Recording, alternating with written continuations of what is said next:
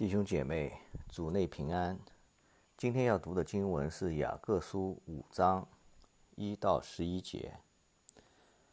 嗨，你们这些富足人呐，应当哭泣嚎啕，因为将有苦难临到你们身上。你们的财物坏了，衣服也被虫子咬了。你们的金银都长了锈，那锈要证明你们的不是，又要吃你们的肉。如同火烧，你们在这末世只知积攒钱财，工人给你们收割庄稼，你们亏欠他们的工钱，这工钱有声音呼喊，并且那收割之人的冤声已经入了万军之主的耳了。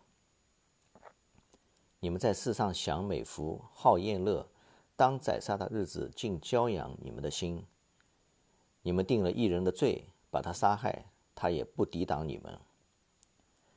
弟兄们呐，你们要忍耐，直到主来。看呐，农夫忍耐等候地里宝贵的出产，直到得了秋雨春雨。你们也当忍耐，坚固你们的心，因为主来的日子近了。弟兄们，你们不要彼此埋怨，免得受审判。看呐，审判的主站在门前了。弟兄们。要把那先前奉主名说话的众先知当作能受苦、能忍耐的榜样。那先前忍耐的人，我们称他是称他们是有福的。